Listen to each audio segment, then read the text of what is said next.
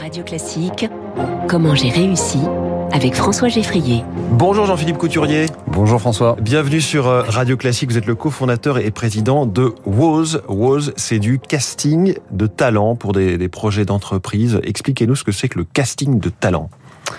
Alors c'est le casting de talent, c'est un peu comme quand on décide de réaliser un film, il nous faut les acteurs et pour ça euh, on passe des castings. Ben nous on a des talents dans les entreprises qui ont des compétences et en face les entreprises ont des projets à réaliser et en fonction de ces projets elles ont besoin de talents spécifiques et on a un moteur dit d'intelligence artificielle mu par ce qu'on appelle un réseau de neurones qui euh, a des centaines de milliers de compétences et qui fait ce rapprochement entre besoins et talents interne et externe de l'entreprise. Et juste pour en venir au mot casting, est-ce que c'est un mot plus chic pour dire recrutement, euh, chasseur de tête, ou est-ce que c'est lié à la façon dont vous allez euh, étudier les profils des candidats? Non, c'est lié à la façon avec laquelle on va étudier les profils. Nous, on fait pas de recrutement. Euh, on, on, travaille. Nos clients utilisent notre solution avec leur solution de recrutement, mais on fait pas de recrutement. Ouais. Et donc, parlez-nous de ce, ce, moteur de, que vous avez développé. C'est vraiment le, la, la, la, brique essentielle de votre technologie. C'est votre valeur ajoutée. Vous parliez d'un réseau de neurones. Euh, il va falloir vulgariser un petit peu. Comment ça fonctionne? Alors, de, depuis très longtemps en informatique, euh, on cherche à reconnaître le langage naturel, à reconnaître un chat, un chien ou un un cycliste sur une image, on ne sait pas le faire parce qu'on ne sait pas apprendre, c'est trop complexe. En fait, on comprend pas cette capacité du cerveau humain à reconnaître ces images, à reconnaître ces formes. Et pourtant, c'est extrêmement complexe. Un réseau de neurones, c'est un genre de, de grande matrice dans lequel euh, il y a plein de coefficients mathématiques qu'on va ajuster en lui injectant, en l'entraînant, c'est-à-dire lui injectant ces images. Et ben, les compétences, c'est la même chose. On regarde toutes les compétences qu'il y a et qu'on peut trouver sur le web. Alors, il y a plein de sources de données hein, disponibles.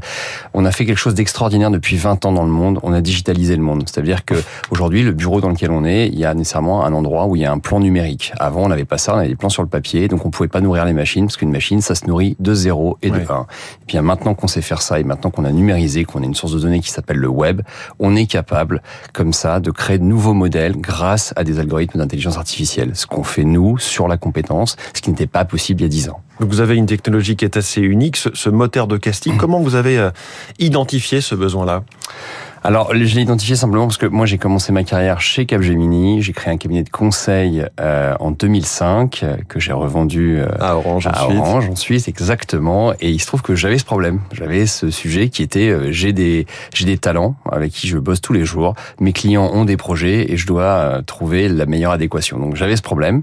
Et pour régler ce problème, mais on s'est penché dessus et puis on a créé ce, un logiciel au départ dans cette société. Et puis ensuite, en revendant ce cabinet de conseil à Orange, eh bien j'ai décidé de créer Woz et de m'attaquer au problème. Donc c'est en particulier pour les talents des, des consultants dans les domaines de l'informatique au sens très large, ou est-ce que ça s'applique à, à, tous les métiers? Alors ça s'applique à tous les métiers, et simplement, euh, moi je pense que dans, quand on crée une entreprise, euh, alors on démarre avec euh, un rêve, mais après on se donne des objectifs, parce que sinon c'est assez déceptif, et puis après ben, il faut la discipline et la cohérence. La cohérence c'est de commencer par un premier marché.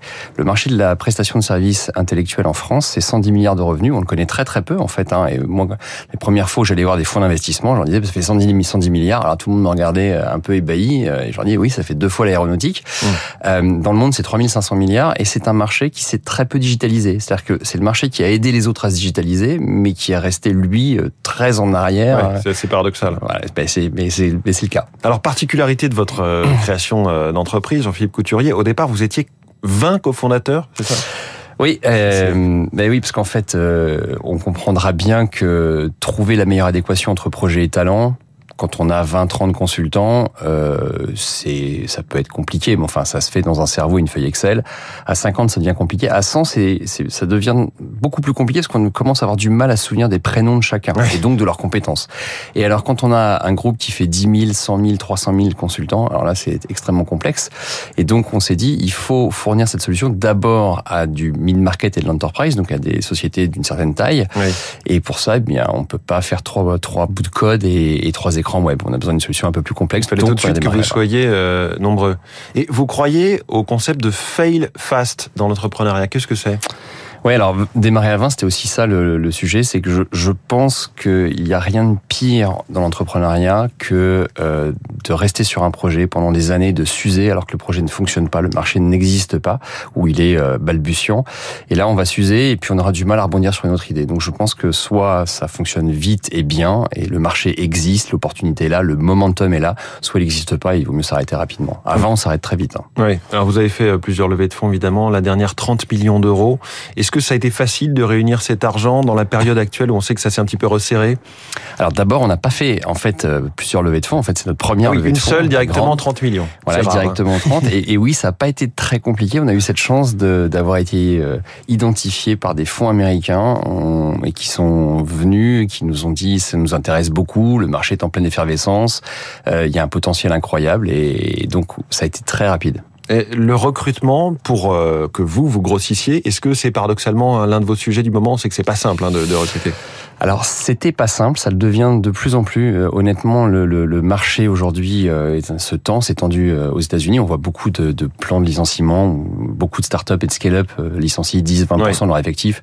Ça arrive en France, honnêtement, on voit un ralentissement euh, dans tous les domaines et euh, en fait, euh, on commence à retrouver des couleurs dans le recrutement. Alors euh, cette, euh, cette interview, elle s'appelle Comment j'ai réussi. Est-ce que vous vous sauriez identifier ce qui a fait que votre projet a fonctionné? Ah, Je, je, tout à l'heure, je parlais de, de, de rêve, de, de discipline, de cohérence, mais je pense que le premier ingrédient, c'est l'équipe. À 20, euh, avec des gens avec qui, moi, j'ai ré- réuni des gens avec qui je rêvais de travailler. Euh, ben, on fait des miracles parce que quand ça marche pas, euh, tout le monde s'y met et en fait, à un moment donné, ça fonctionne. Donc, euh, je, vraiment, si j'avais un seul mot euh, à retenir, c'est l'équipe. et, et juste d'un mot, vous avez aussi coaché dans, dans, dans, dans, dans- toutes les activités que vous avez faites Manuel Perrondet, qui est meilleur sommelier de France et qu'on a reçu ici euh, il, y a quelques, il y a quelques jours. Comment vous l'avez coaché? Ben, Quand j'ai créé ce cabinet de conseil, il se trouve que je connaissais bien les gens de Taïwan, dans lequel euh, Le là où restaurant, Manuel, euh, voilà, exactement, officier. Et euh, les gens de Taïwan me disaient, on a un sommelier qui est absolument génial, mais euh, il arrive deuxième aux compétitions. Et, et en fait, moi, j'ai pas fait grand-chose. hein. C'est lui qui a un talent extraordinaire. Simplement, il fallait à l'époque l'aider à se canaliser. Et c'est un type qui probablement est un des meilleurs dégustateurs à l'aveugle aujourd'hui euh, en France, en Europe. Enfin, il a un talent incroyable. Et quand vous commencez euh, à travailler avec un sommelier et que ça fonctionne, bah, vous en coachez un deuxième, un troisième, un quatrième, et puis euh, bah, vous apprenez plein de choses sur le vin et ça c'est génial. Et voilà, c'est le petit le bon côté des choses. Merci beaucoup. Jean-Philippe Couturier, cofondateur et président de Woz sur Radio Classique Merci, François. ce matin. Il est 6h53 à la planète dans une seconde. On va parler de la, la pollution des gros bateaux avec.